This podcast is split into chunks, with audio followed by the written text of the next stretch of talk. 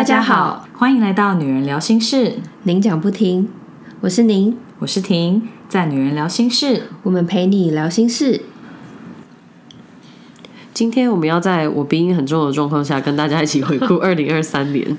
那这个主题其实应该要放在二零二三的年末跟大家分享，不过因为我们二零二三年底。节目的内容还蛮丰富的，所以我们就是先安排既有的内容上架。那回顾跟展望就留到农历年前一月底二月初的时候跟大家分享。嗯，这次就不是等到农历年之后才做回顾跟展望，因为年底的见面会，所以我们就提早面对这件事情。对啊，那时候在讨论见面会的时间，我们本来是定就十二月嘛，那时候有几个周末可以选，我那时候还说好像要选靠近年底一点，比较有。年末一起聚会的感觉，然后我记得你那个时候就说，可是你觉得稍微早一点，大家比较可以先准备。而且年末十二月底通常都是什么圣诞节或跨年，大家感觉就是会比较容易出去玩，嗯，所以我就想说那就往前提好了。对，所以我们去年就是办在十二月初，对啊，十二月初。首先是去年觉得开心或印象深刻的事，教练说上了您跟婷的 Podcast。然后终于把房子整理成自己喜欢的样子，去了一趟日本，收获好多。教练是我们的女人聊心事之友，我现在好喜欢这个名字，我觉得好可爱哦。你说女人聊心事之友吗？就是你上一集嘛见面会的时候说，就是有来参加过我们节目的室友们，就是我们的女人聊心事之友。哦，原来是我讲的，你讲的，好好可爱。而且我就想说，教练来上节目是去年的事情而已吗？我觉得有点时间错乱，我就觉得好像已经来上我们节目很久了。去二零二三年。对啊，就是虽然我们节目是双周更，可是就还是会觉得，感觉一年下来还是录了很多集。嗯嗯。然后下一个投稿是我的朋友，他说搬到香港，虽然不是完全喜欢，但是至少年初给的薪水跟 bonus 是人生最高的一次。你的朋友去年投稿的目标是希望能够找到新的工作，所以听到他今年可以来 update 进度，就是觉得还蛮开心的。嗯，我就说小宁很有心啊，因为我们在做这个主题的时候，小宁还去把就是在前一年室友投稿的内容翻出来。对，所以去年有投稿的人，今年我就会。把你放上去，如果我没有 miss 掉的话，所以你们走过也是有留下痕迹的，还可以顺便再回顾再前一年的回顾跟目标这样子。你是直接看我们之前的脚本吗？对啊，就去脚本找。对啊，找现东太难了，认真整理脚本还是有点用的。男友买了房子，一起弄装修，选喜欢的装潢，然后可以一起住进去，这样很棒。我记得他们也是住在国外，对对对，嗯，是马来西亚吗？国家我就不确定。嗯。大学毕业音乐会顺利完成，接着也考上理想中的研究所啦！恭喜！去体验潜水，海底世界真的太美了。我觉得这个很厉害，因为潜水应该不是我会想要体验的嗯活动项目。你是因为安全性吗？嗯，就是觉得好像没有特别的向往，然后也会觉得蛮。未知的蛮可怕的，嗯，喜欢的人就会很迷啦。对，嗯，因为我我记得我朋友之前去学过潜水，然后我觉得他非常的厉害，因为他其实蛮怕水的，他也很，就是他也好像也不太会游泳，然后就是他其实他虽然对于海底的世界很喜欢，可是，在你穿穿上装备走进去，然后要潜的这段过程，对他来说其实是有点煎熬的。我想说，哇，那你。都前面都有点煎熬，你还是会愿意去做这件事情的尝试，蛮厉害的。这也很跳脱舒适圈。对啊，像我好像也只有浮潜过吧。而且我最近期印象深刻的浮潜经验，就是二零一七年跟老公去蜜月旅行的时候，我们就是去非洲，然后就是在海岛，它就是那种一整天的那种类似比较像跳岛的行程，其中一块就是浮潜。然后我记得那时候设备可能有点问题，我就是那个眼罩，就我记得有点进水吧，或是那个就是你可以呼吸的那个就是没有很顺畅，对对？反正我觉得我记得还蛮容易会有点呛到，所以我刚好那时候觉得好像会死在水里的感觉，对啊，那一次感觉还蛮可怕的，所以我觉得就是。会去探索水底世界的人很厉害。虽然我觉得有好的教练跟安全的装备带领的话，其实浮潜应该是蛮多人都有体验过的事情。但是要真的潜到水底下，哇，那个难度更高。嗯嗯，我刚还以为你要说就是去非洲那边的海的能见度非常好，什么？结果没想到是跟我说你快要溺死。不是，我的意思是我们也没有特别安水性，就是我喜欢，我是喜欢游泳的，可是潜水就比较没有机会去尝试。对啊，只是就是有看到有些潜水的人拍的照片就很漂亮，而且他们一定就觉得在深海底下那种感觉是很宁静。因为我游泳的时候也会觉得就是水底很安静。对对对，尤其是他们如果看到那些。很漂亮，然后在陆地上看不到的生物，应该会觉得哇，也是一种很神奇跟世界很宽广的感觉。或许有一天会去尝试吧。嗯嗯，你说你自己吗？对啊，因为还是会觉得很美。嗯，但是目前没有特别有那个动力。嗯，对。出国念书，第一次开始独立生活，哇，这真的是个里程碑，很不容易。不容易，加油。去年完成了为期一年的全职实习，回顾自己从懵懂无知的新手一步步学习与成长，学习到许多宝贵的知识跟临床经验。这个是 Scott 跟我们分享的，他有来我们的见面会。嗯，在工作上有突破，以及去加拿大住了四个月。去年最开心的是喜欢一位排球员很久了。去年十二月到了比赛现场，看了球赛，替他加油。我也写了卡片给他，内容就是告白的话。虽然我知道这是不可能的事情，但我还是勇敢的送给他，不想让我的青春留下遗憾，也如愿和他拍照，真的是超开心的。希望他的一切顺利。真的很勇敢诶。这个真的超迷妹的，可以想象哎，因为我觉得就是运动员真的就是有他们的魅力，对啊，有的真的是你看一场比赛就会被圈粉的那种，嗯，对啊，就在运动场上表现很好，然后如果又长得好看，然后他们体格一定都是很好的嘛，对，所以可以想象真的会有迷妹的心态。我觉得这样就是看这个留言就觉得很青春，真的，我也这样想，是不是？对对，不留下遗憾，对，也感觉蛮有画面的。努力了好久，终于怀孕了，恭喜再次迎接新的生命。希望这一次你先生可以成为你的好队友，成为你的支持。嗯，我对于这个室友也是蛮印象深刻的，因为我我之前就有说过，看到他的账号来投稿的时候，我就有记得他是我那时候也是生琪琪之后有看到他在 Instagram 上面就是有画一些插画，嗯，或者是说也是有接一些商业相关的合作，就觉得哦，就是蛮厉害的，就是东西都。拍的跟画的蛮有质感，就很有特色这样子。对啊，所以我那时候跟小宁说：“哎，我之前有 follow 跟看过的人，他有来听我们节目，这样对啊，很恭喜这个室友，恭喜你。最开心的是二零二三年三月的时候，迎来了期盼已久的宝宝。这位是尝试怀孕。”呃，包含做各种疗程、手术等等，尝试了一年。那原本去年七月还要再做一次手术，结果没想到在手术前三天就发现怀孕的室友。恭喜你们顺利的迎接宝宝了。对啊，我觉得就是你有去看在前一年的投稿。就这样整理起来，真的就更可以看到那个脉络。对，因为有一些，因为其实像有在整理，就知道那些账号其实蛮熟悉的，就会想知道说，那他去年他说了什么？嗯，懂懂懂。对啊，恭喜我的学妹。去年觉得开心的是宝宝终于诞生了，印象深刻的是，则是在产台被内诊到尖叫，以及被塞了催生药剂。后来因为药剂太强，宝宝受不了，所以药剂又被挖出来，超痛。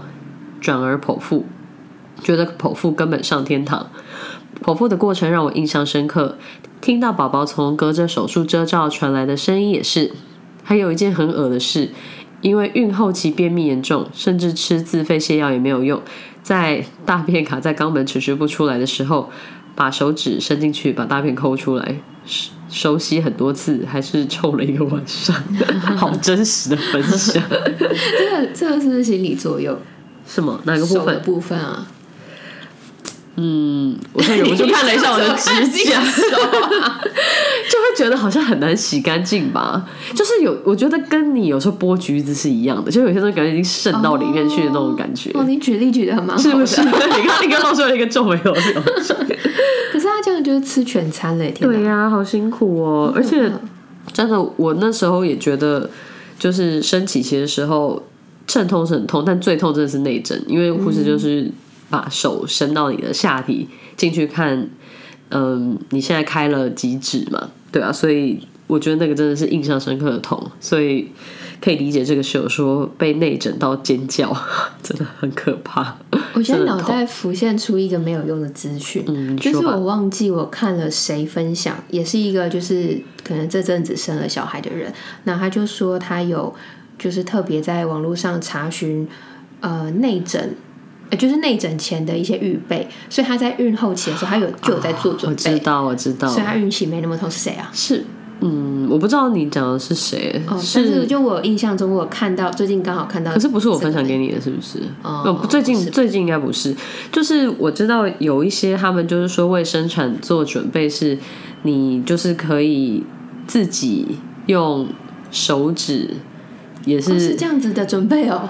类似，我记得是有点是按摩跟就是加强它的伸展性之类的。我之前有看到，但是我就觉得很可怕，我才不想干那种事。是这样子。对对对对对，我看到是类似这样子，我不确定你看到的内容是什么，但是我之前有看到有人分享，我那时候觉得说，Oh my god，好可怕。我我没有看到他说的内容，只是嗯他我知道，我那时候看了他的分享才知道说，哦，原来还有这件事情的准备，嗯，但我不知道详细的内容是什么。对你，你只是记得有这件事情是不是？对对对，因为刚好应该是前阵子他生小孩，嗯。一一个一个网红，我听到的是会阴按摩，它就是预防生产的撕裂伤，可以让生产更顺利，但是它基本上就是用不同的方式按摩，跟要用手指撑开会阴这样。对，反正我就觉得，虽然可能可以帮助撕裂伤，但是我还是觉得很可怕。因为近期才有朋友在分享说，他当初生他小孩的时候也是撕裂伤，就是裂到肛门呢、啊天哪，对啊，很可怕。他就所以他就说，虽然他是自然产，但是他产后也是有一阵子都没有办法好好的做，他就一定要用那种很像甜甜圈的嗯，那种枕头这样子。对啊，所以很辛苦。那去年对我而言最重要的事情就是换了工作，在第一百一十三集有比较详细的跟大家聊到这件事情。那我觉得换了新工作之后，一切都有更符合我想要的生活步调。那上下班时间也有比较提早，比前一份工作再多一些弹性。那我的同事跟老板人也都还蛮好的，所以我目前觉得职场的环境还蛮友善的。对于我自己的身心状态，我觉得都有比产后回到职场的那那那一段时间更健康，所以就希望可以这样维持下去。嗯，真的很棒哎。下一个分享的题目是去年觉得不尽理想或可以更好的事，我就接着分享我的。嗯，呃，因为是换到新的职场环境嘛，所以有一些东西我觉得要做出成绩还是需要一点时间跟酝酿，所以去年比较没有很具体的贡献，那就是希望今年在职场上面可以有更多的进步。嗯室友们分享说，把自己时间排得太满，身体跟心理的压力都好大。嗯还是有的时候要放过自己一下。韩语 topic 考试不理想，希望今年重考可以拿到更好的成绩。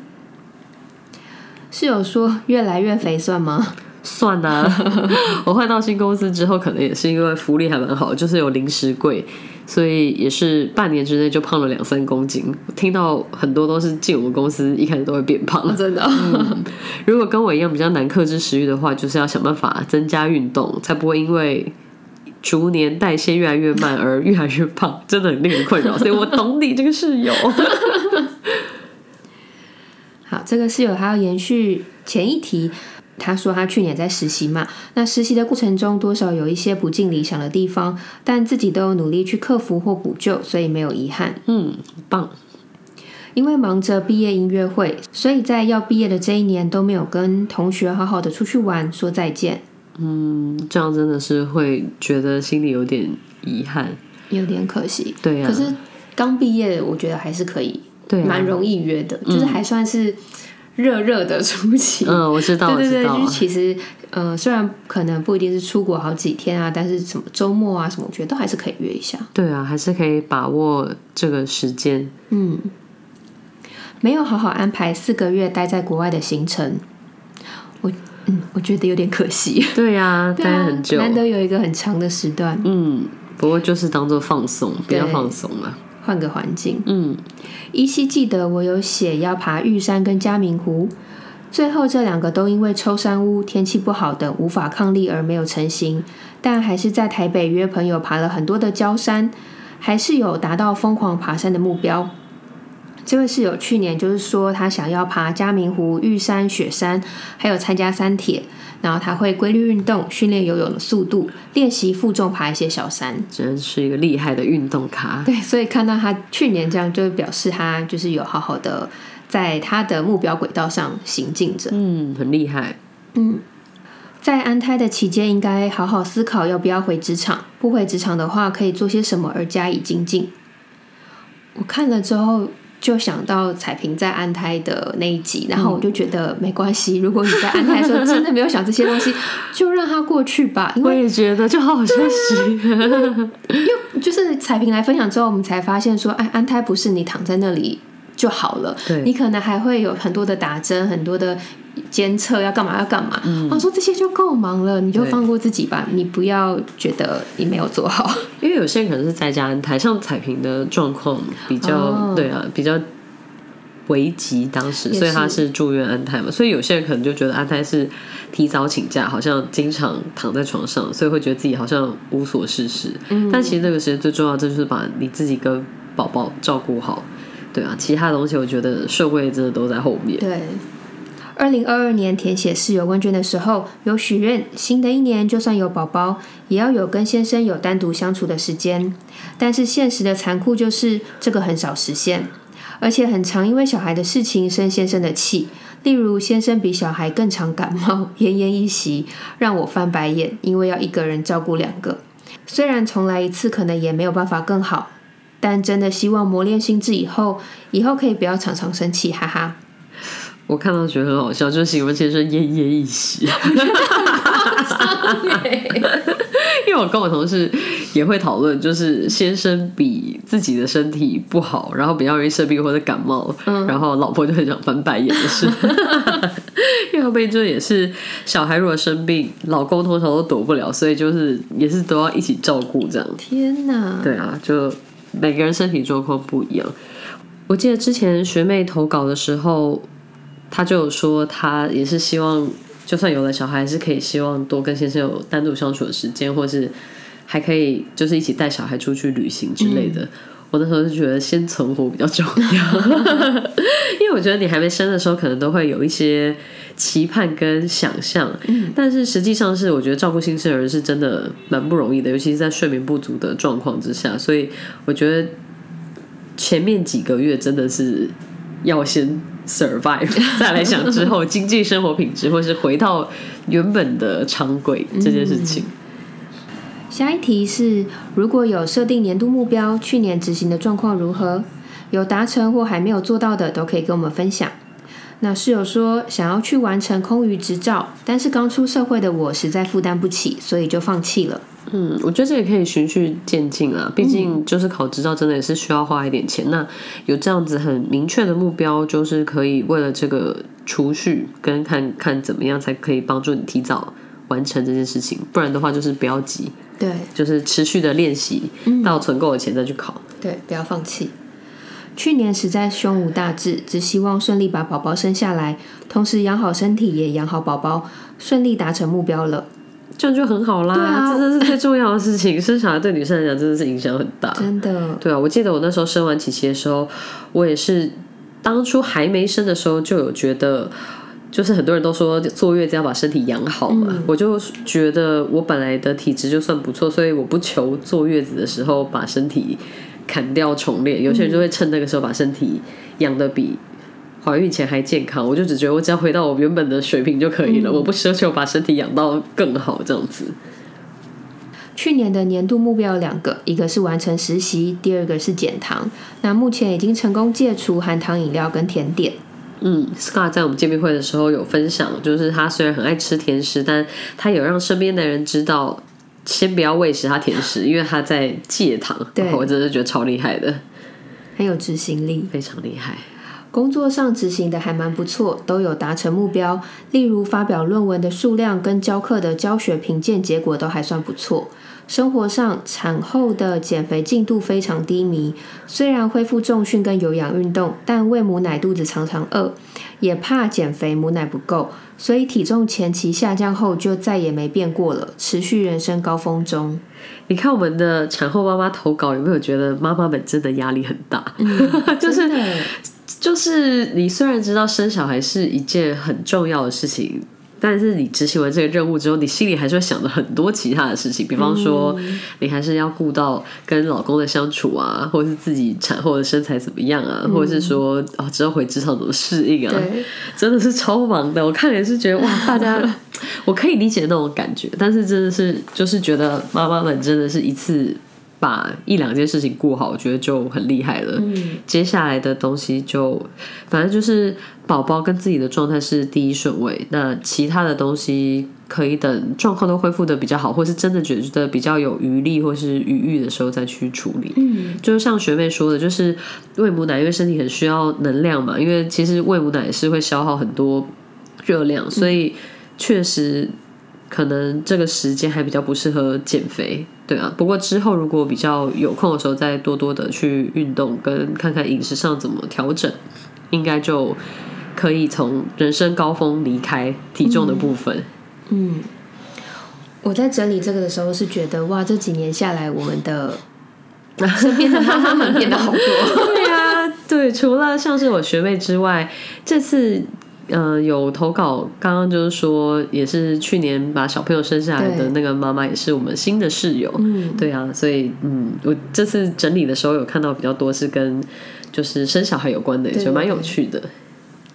室友说，去年设定的目标只有一个有完成，大概完成百分之六十。去年希望可以把车练好。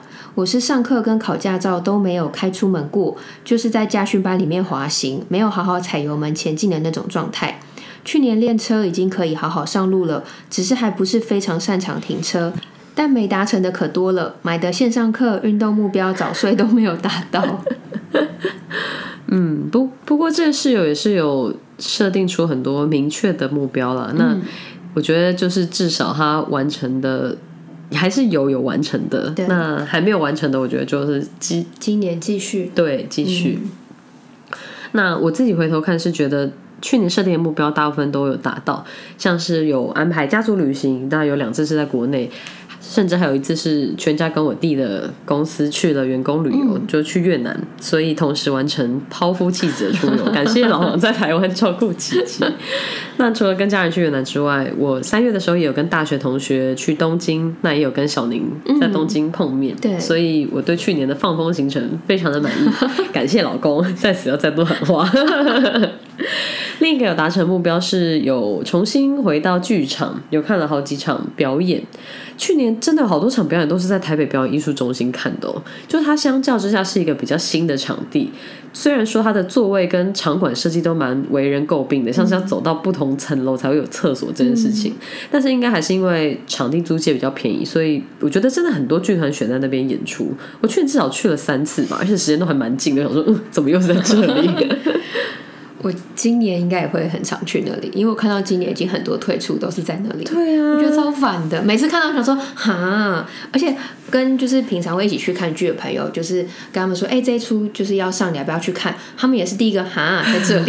对啊、我们去年还因为去台北表演艺术中心而很久违的去逛了士林夜市。哦，对对对，真的很久没去。对啊。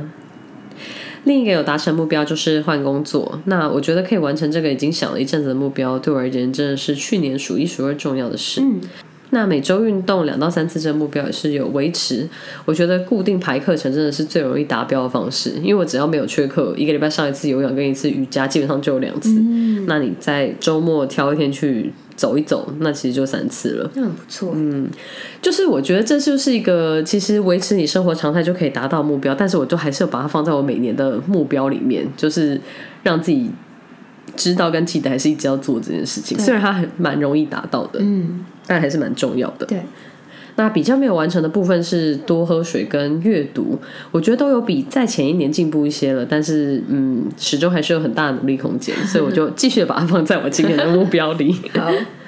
那我的部分有在见面会的时候分享了。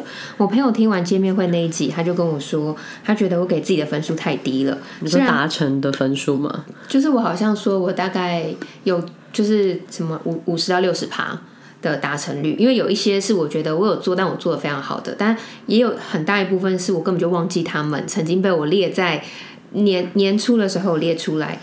但是虽然我没有去盯着那些东西一直做，但是回头看大的方向，我还是有在轨道上。可是我觉得我对这件事情没有很满意，因为我真的是彻底的忘了他们。嗯。然后我给自己的分数就不高，那他就跟我说，他虽然不知道我遗忘的目标上面写什么，但是因为我之前他有看过我平板上面的追踪表，他就觉得我达成的其实很高。我就说我就是只记得写在追踪表上的那些，还有我的大目标，所以我就是猛做。那那些比较细的，我真的就是完全忘记了。那我今年就是会再调整这个部分。那你打算要怎么样提醒自己要记得这件事情？我要把他们放在我看得到的地方，就有点像是你说，比如说运动啊、排课这些事情，就通常都还是会做，但是你没有特别把它列在你的目标上面的时候，你就会觉得你好像做的没那么踏实。我觉得我就是会有这种感觉，嗯，对，我就觉得如果我放在我看得见的地方，我可以每一周去 check，我就可以。嗯，做得更好，或者调整的更快。我觉得视觉化真的蛮重要的，因为你要看到，你才会被提醒。对啊，有的时候真的是这样。嗯，那这就是一个蛮好的提醒自己的方法。所以我觉得大家也是可以把自己的年度目标写下来，或者是放在一个比较看得到的地方，才不会。猛一回首，一年又要然后就被自己气死。对啊，因为像我们现在录音的时候，虽然是回顾二零二三年的集数，但是也已经一月底了，所以一年的十二分之一居然又这样子要过了。真的，对，所以就嗯，我们还是很高兴大家可以跟我们分享自己的二零二三年。那每年看大家分享自己的回顾，也更觉得参与的是有过往一年的精华，对大家有更多的认识跟了解。那我们就下个礼拜再来继续分享大家对于二零二四年的展望。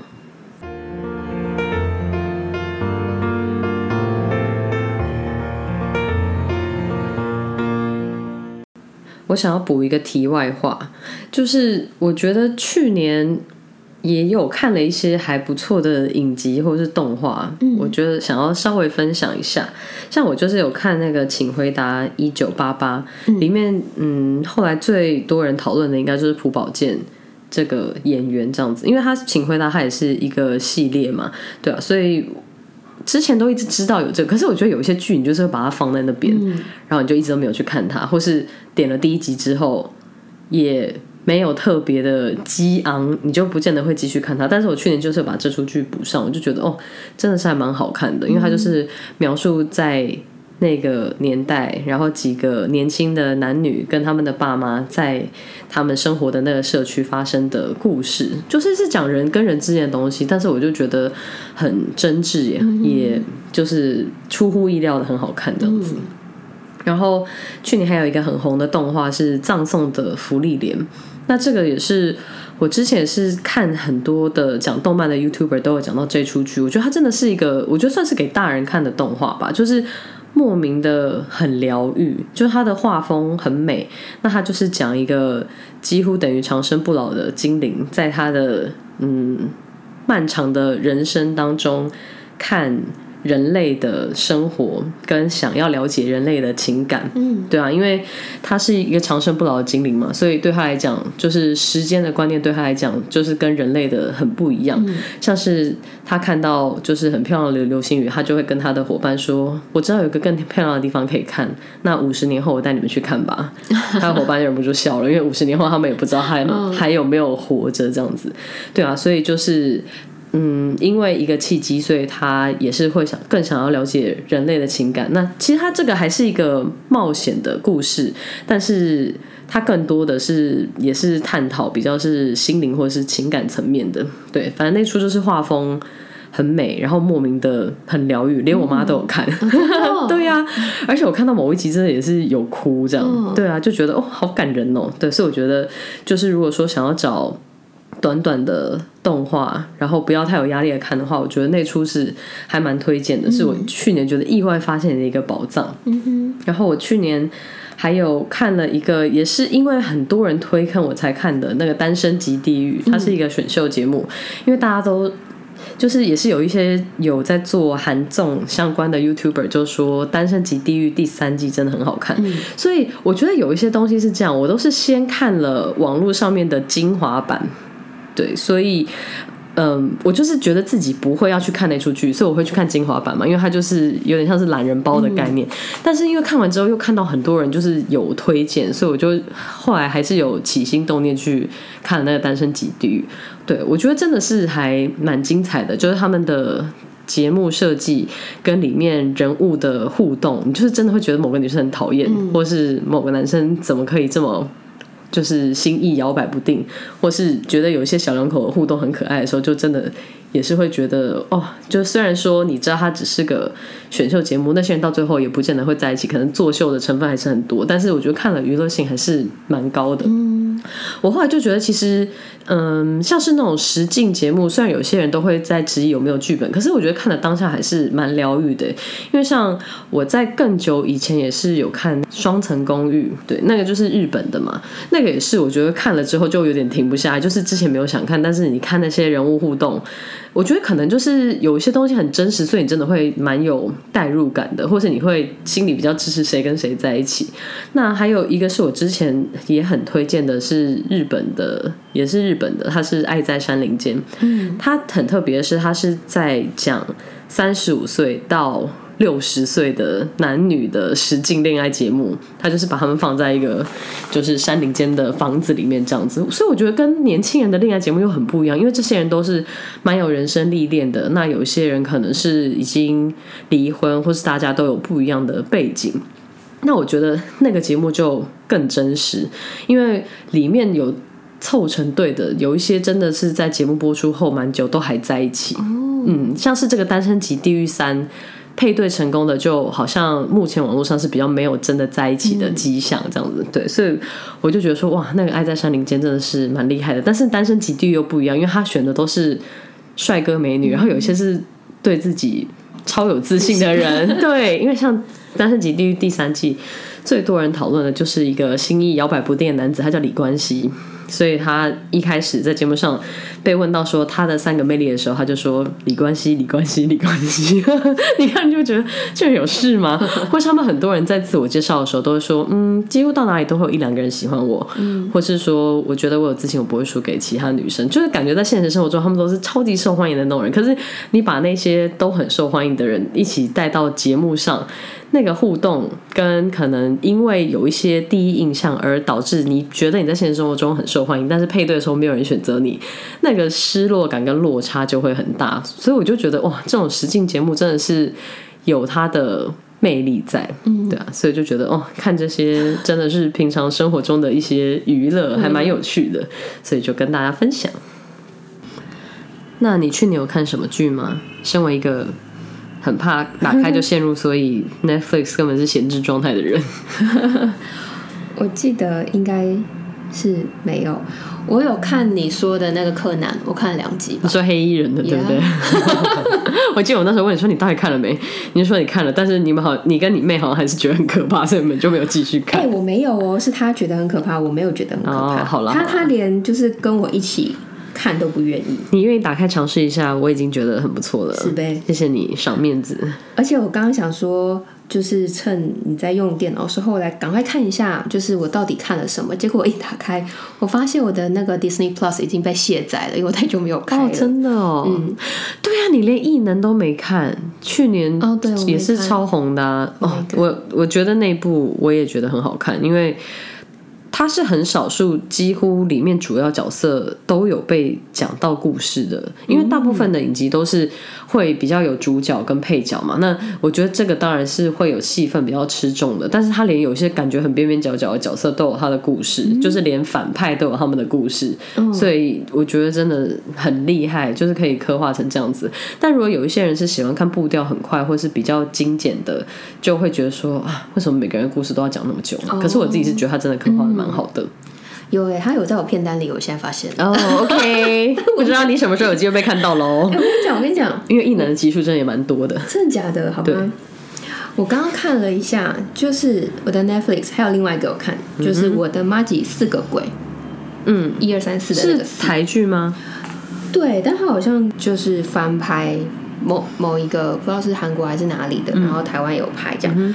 为什么会看呢？就是因为其实我就是没有很常看剧，但我这个人就是如果看到电视的话，我会不小心很认真的那一种。你就是很怕自己陷进去啊。对，所以其实我不是很喜欢，就是嗯、呃有时候大家一起吃饭，同在朋友家，他们就说要开个电视，我通常都会尽量引导他们选一些我没有那么有兴趣，或者是我已经看过的影片，因为我就会觉得有时候吃饭其实真的是。就大家边吃边聊，你你那个时间就过了。对，然后如果你开一个电视，我就不小心看，然后我就会 miss 掉大家在聊天的 的部分，我就会不小心开始认真看电视，然后到最后就变成整个家就只有我最认真看电视，我就一直很想避免这状况。然后那天就是在我朋友家，然后因为他们夫妻跟小孩，然后夫妻就觉得蛮累的，就想说啊开个电视，好好吃个饭，就是别不要管小孩这样子。他说好吧，那我我想要引导他们不成，就他们就开了这一部。果然到最后、哦最认真看就是我跟他们家小孩！小孩也看不懂，但我们俩就超认真坐在那边。然后最后我想说，哎、我时间差不多要回去了，但我还没看完，真的好想知道结局。我回家就就把最后三十分钟看完我完。觉得真的好好笑，所以要哦让你陷入某出剧，就是请不要在我家吃饭的时候，我就说：“哎，我们来看一下这个。”人家就会看，No，不然推荐你那么多书，你都没有看。哎，我跟你讲，我跟你讲，我还看了什么？我的 Disney Plus 呢？我看完了一集《虫虫危机》，嗯，就是我跟干女儿他们一起看的。哦，OK OK，对对对，我到底要知道你这个片单干嘛？就没有了，真是不好意思。都是因为跟别人一起看。好了，我知道下次要叫你看什么剧，可以怎么样拐你。有有有有，我看了一个那个什么 Friday 上面的呃韩总，然后他们是、他们是就是几个大男生呢，他们从韩国飞到蒙古，然后他们就是在蒙古去送包裹的一个综艺节目。韩综这是你少数会看的，对，但其实我会看，也就只有 Running Man 而已，其他我真的也很少会点开，除非那一集的来宾有我想要看的人，我才会特别去点单集。那你现在化妆的时候看什么？你 YouTube 吗？我 YouTube 或者是我听 Podcast，我可能听 Podcast 比较多。嗯，懂懂懂，就是刻意让自己不要接触那种会花太多时间，或者可能会导致你熬夜的节目，是吗？对，其实我就会怕我熬夜，因为以我这种个性，我就会忍不住想要把它看完。怕自己没有自制力。我没有办法控制，我就干脆不要碰。嗯，OK，好，这确实但我的是一个方片单真的。很长哎、他们长到我真是不好意思 了。你要有的时候还是要稍微对得起一点你的订阅费。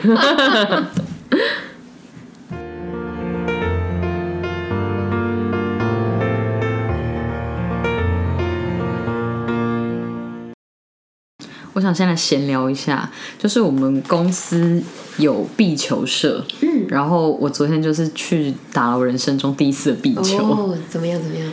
因为之前都有看你很常在 IG 的现实动态分享嘛，因为你们现在是运动的地方，它有壁球场，对不对？对，嗯，对啊，我觉得第一次打，我觉得蛮不容易的，因为之前没有打过网球，因为它的原理应该是跟网球比较像，就是如果你有等球落地，我觉得你可能有打过球落地之后再打的球，你会比较可以。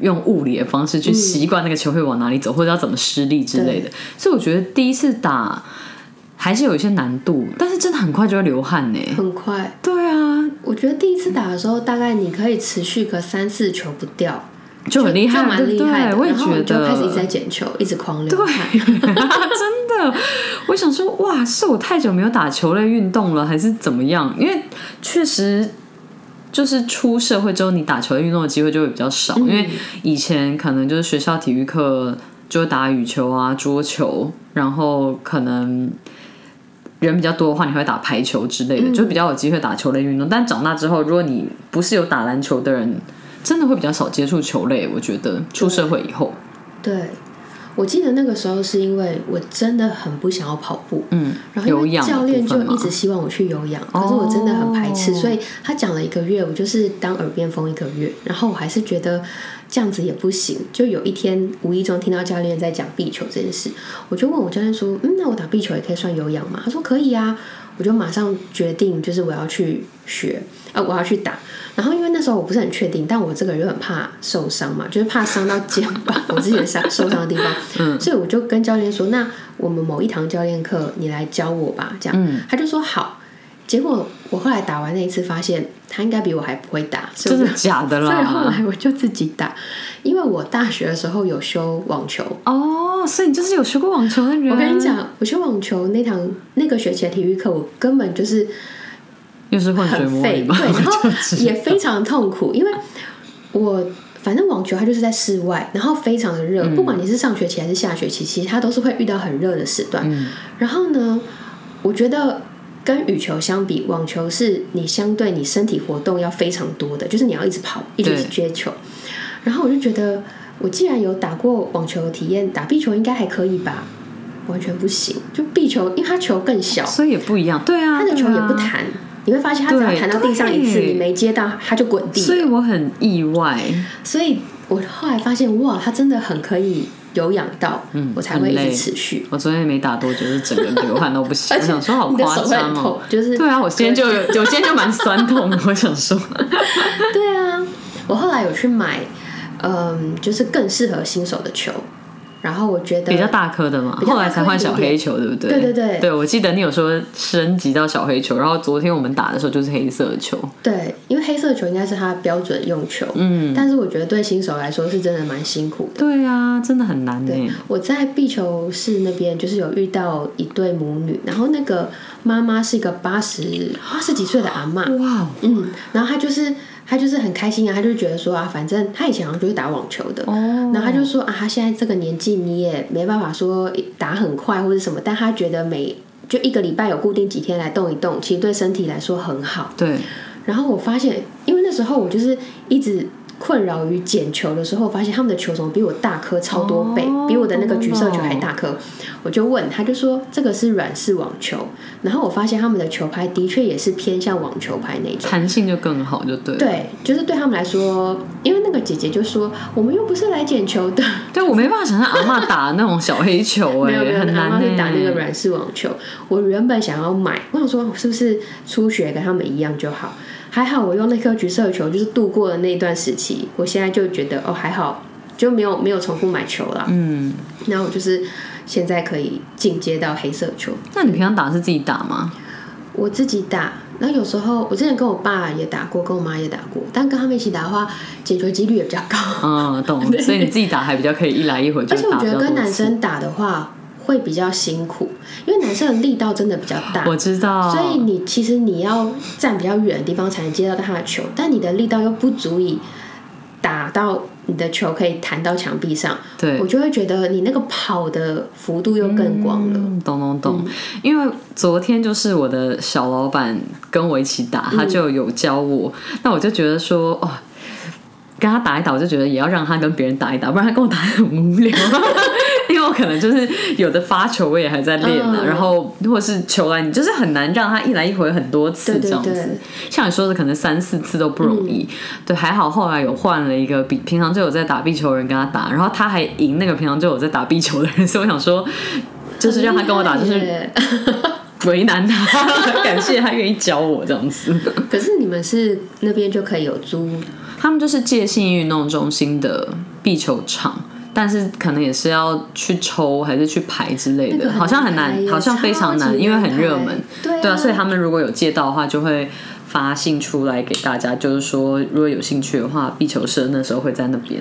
哦。对对对，所以就可以去打个一个小时这样。嗯嗯，因为我这几个月也是就是发起了运动的活动嘛，所以就会跟我同事他们一起去打球，然后一直到我有一个同事他。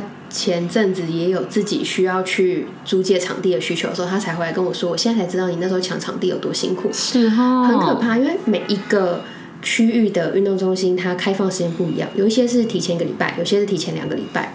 然后它可能，嗯，比如说像羽球场，它可能就有嗯八个，但它就只开放给你一个，然后而且某一个它就只有一个时段，嗯，你能抢到就抢到，没有就没有。那其他是怎样？要别人租借？我在想说，是是不是长期租，或是那种、嗯有一些是他们可能团体去寄租，一季，真是珍惜资源我。觉得很夸张。然后我之前也想说，我去场看的时候，我我平日去租借壁球场看看，平日也接不太到。嗯然后那时候想说，到底都是谁在租啊？所以我就有在那边偷偷观察一下，发现应该是一些。嗯，就是可能在练这个运动项目的嗯，人，他可能就会请自己的教练懂懂懂。我看他们那个球速，我真的被吓坏。哦我说哇哦，因为真的壁球可以这样打、啊，他们是他们那时候在练，所以他是人不动，然后让球跑而已，他就只是一直打，就是一直让球这样弹出去弹出去。嗯，但是他的球速快到你真的看不到那个球在哪、欸，嗯，我觉得太了不起了。真的。你讲到羽球场很难租这件事情，也是因为我们昨天在打壁球的时候，他们后来就聊一下，然后其中一个男的就是也是说。他们也有想要去租羽球场地，到时候如果抢到的话，大家再来玩。然后他就说，他出动他们那边二十五个人去抽，哇塞，真的超夸张的。可能是可能真的要人数比较多才有机会抢得到吧。那个抽是就是长可以长期抽中就可以长期租吗？我觉得应该不是，哦、嗯，不太确定他们的模式会是怎么样。反正去了之后才发现说，哇，运动的人超级多的。对啊，他们壁球那种感觉好像也是每个月抢吧，不太确定他们是怎么样，感觉上没有保证。嗯，像这一次他们抢到，就是幸运动中心有三个壁球场，这次他们就是三个都有抢到，在同一个时段，好像蛮不容易的。嗯，对啊，其实我本来也是觉得说。这样子租借一个小时而已，时间还蛮短的，而且你下班再过去，其实都剩下半小时之类。但我昨天打个十分钟，快累死了，所以我想说，嗯，了解了解，就是它也是蛮有强度的一个运动，所以大家轮流打一下，其实也 OK。对，因为你自己打真的会累死。那你每次去打都打多久啊？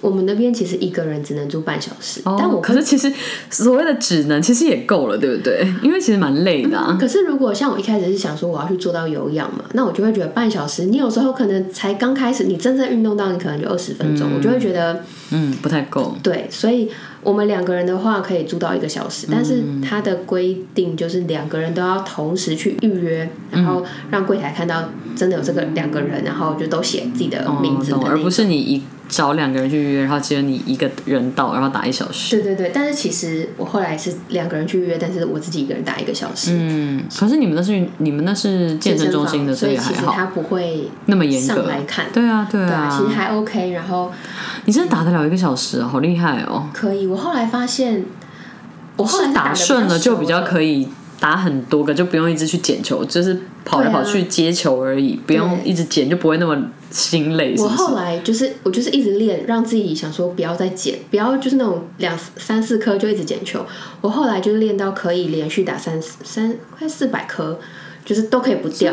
然后我觉得你是有数到四百哦，对，我就是一直数，哦就是看自己可以持续多久。这很厉害啊。然后我就觉得哦，好像真的有进步了。然后我就开始听 podcast。我后来发现哦，就是在那个时候听 podcast，它其实可以让我去分散掉我觉得很累。就不会一直觉得自己在运动。对对对，你下次可不可以拍一个缩时？是打壁球的对，缩我想看，好，拍一段缩时，很厉害耶！真的是有练起来，很强啊！对你也是今年才接触的、啊，我八月吧。对啊，所以。但其实我觉得练起来很快，因为我大概那个月的月底，我就可以达到我刚刚说的三四百颗。嗯，因为你就是每天都打，对不对？但我因为去日本嘛，然后我从回来就大概漏了一个礼拜。我要重新练的时候，我觉得打黑小黑球有点辛苦，有点累，是不是？我打了两天之后，觉得啊算了，我就是可能最近那种心态也有点懒散，对对吧？对我现在还是回去橘色的球，所以我今天去打的时候，我就觉得就是打得很轻松，这样。嗯，原来是这样。欢迎你加入壁球的行列，真的觉得很不错。对啊，他们之后如果还有租借场地，我应该可以的话，都还是会想要一起去打一下。对啊还蛮好玩的。只是我就觉得。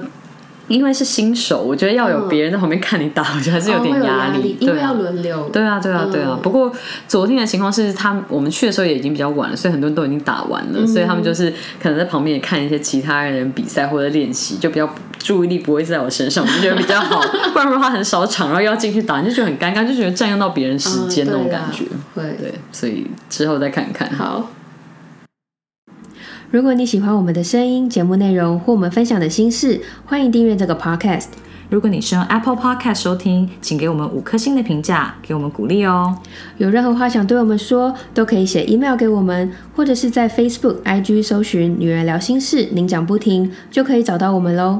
我们经常会在 IG 开征求听众们意见和经验分享的调查系列，有兴趣参与调查的室友们，记得追踪我们的 IG，我们会把相关的连接放在 Podcast 的资讯栏中。